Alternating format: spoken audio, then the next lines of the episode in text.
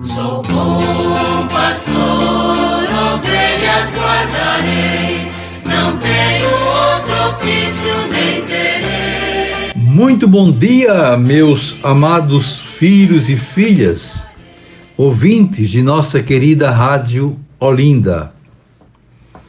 Continuemos em nosso programa de hoje com a nossa reflexão a partir do Catecismo da Igreja Católica, na terceira parte, tratando da vida em Cristo, no capítulo terceiro, a salvação de Deus, a lei e a graça, e ainda no quarto mandamento da lei de Deus, honrar pai e mãe.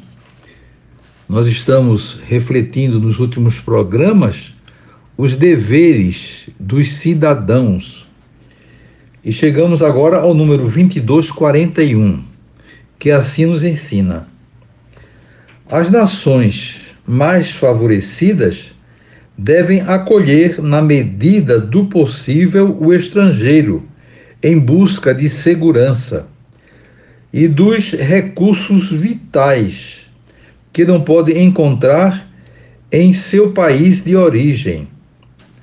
Os poderes públicos zelarão pelo respeito do direito natural, que põe o hóspede sob a proteção daqueles que o recebem.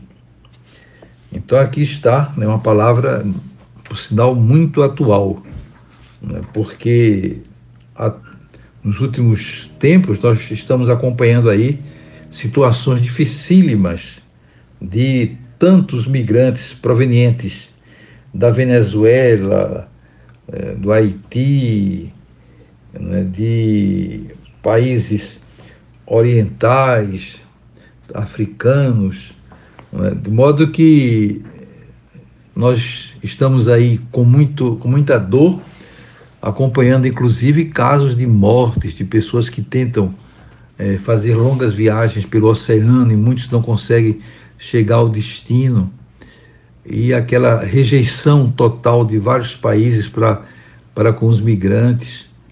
E a palavra de Deus nos ensina que nós fomos estrangeiros e fomos acolhidos. Lembrando um pouco a experiência dos hebreus lá no Egito.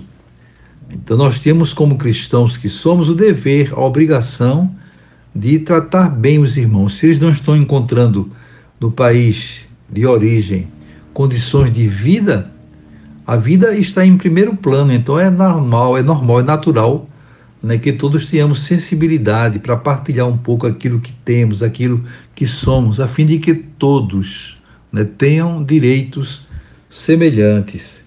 Então é preciso pensar seriamente, não rejeitar simplesmente esses irmãos, mas procurar escutá-los, procurar ajudá-los na medida do possível. Isso é um dever em primeiro lugar, dos governantes, mas também de toda a sociedade, de todos nós.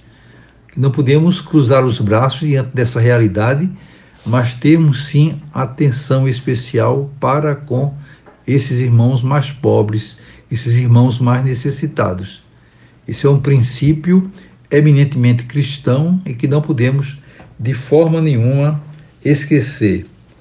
O texto do catecismo nos lembra aqui em vista do bem comum de que estão encarregadas as autoridades políticas, podem subordinar o exercício do direito de imigração a diversas condições jurídicas, principalmente com respeito aos deveres dos migrantes para com o país de adoção. O migrante é obrigado a respeitar com gratidão o patrimônio material e espiritual do país que o acolhe e obedecer às suas leis e dar suas contribuições, dar sua contribuição financeira. De modo que também aí está lembrando aqui o catecismo os deveres do migrante para com o povo daquele país que o acolhe. Claro que nós temos o dever cristão de acolher, mas é claro que também o migrante precisa respeitar a fé, as normas sociais, a maneira de ser daquele povo, procurar engajar-se em todos os aspectos. E é esse esforço, sobretudo da, da, dos migrantes pobres, nós percebemos que existe sim. É? Eles procuram confiar, procuram acreditar né, na bondade das pessoas e, na medida do possível, o que eles querem mesmo é trabalhar, é encontrar meios né, para viver com dignidade, para ajudar a família, inclusive aqueles que ficaram na sua terra de origem. Porque essa é a realidade que nós escutamos a toda hora, mas em tudo, claro, existem direitos e deveres. Porque isso é uma, é uma norma né, geral né, que deve ser cumprida, que deve ser observada, deve ser exigida, mas tudo com critério, né, com amor, né, com vontade de fazer o bem. Se existe diálogo, claro que tudo se torna muito mais, mais fácil. E é assim então que nós vamos caminhando, se de fato estamos dispostos a nos dar as mãos, a nos ajudarmos mutuamente, sobretudo, repito, os governantes é quem precisam ter consciência do dever em relação a essa população, para que dessa forma então possamos praticar mais a justiça, a fraternidade entre nós. Desejo a todos vocês um dia maravilhoso.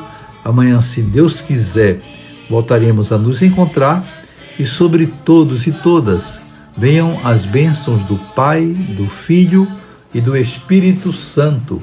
Amém.